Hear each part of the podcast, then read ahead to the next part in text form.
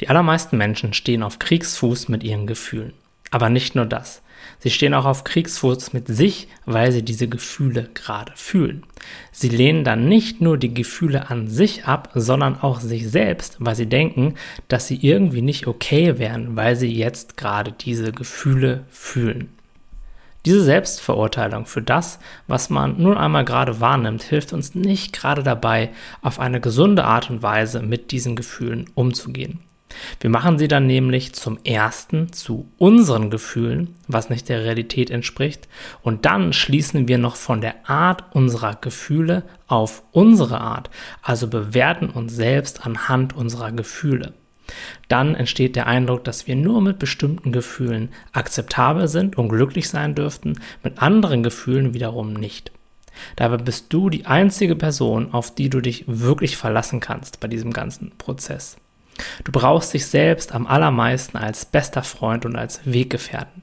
Lerne aus diesem Grund, dich innerlich liebevoll und auch zärtlich zu behandeln und dich selbst in den Arm zu nehmen, gerade wenn starke Gefühle da sind.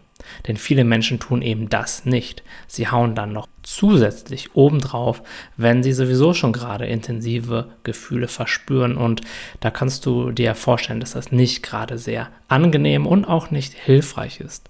Und wenn sich das gut für dich anfühlt oder anhört, dann kannst du dich dabei als kleines, süßes Baby vorstellen, das gerade frisch gebadet wurde und das in einer flauschigen Decke oder in so einem weichen Handtuch eingewickelt ist. Und dieses Baby drückst du dann ganz fest an dich und guckst ihm ganz liebevoll in die Augen und versprichst ihm, dass du immer für es da sein wirst, in guten wie in schlechten Zeiten. Und das heißt eben auch, egal was für Gefühle du gerade fühlst. Diese liebevolle und zärtliche und unterstützende innere Einstellung dir selbst gegenüber ist von unschätzbarem Wert, wenn du mit deinen Gefühlen wieder mehr und vor allem präsent in Kontakt gehen willst. Bei vielen Menschen ist es nämlich so, dass der innere Kritiker sofort anspringt, wenn sich ein Gefühl zeigt. Vor allem ein Gefühl, von dem sie irgendwann einmal gelernt haben, dass man es nicht fühlen darf oder nicht haben soll. Meistens übernimmt man ja solche Einstellungen, Gefühlen gegenüber in seiner Jugend irgendwann einmal oder in seiner Kindheit von seinen Eltern oder anderen Menschen, mit denen man zu tun hat. Lern dir auch dabei zu sagen, dass es eben wirklich okay ist, dass dieses Gefühl jetzt da ist und dass auch du okay bist, wenn dieses Gefühl da ist.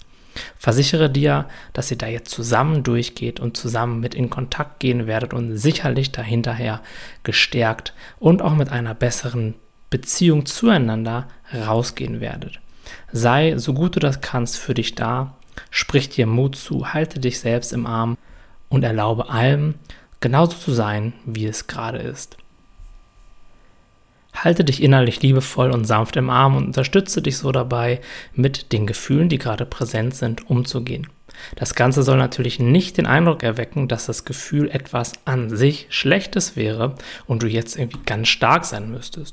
Es geht einfach nur darum, eine innerlich liebevolle und akzeptierende Beziehung zu dir selbst aufzubauen.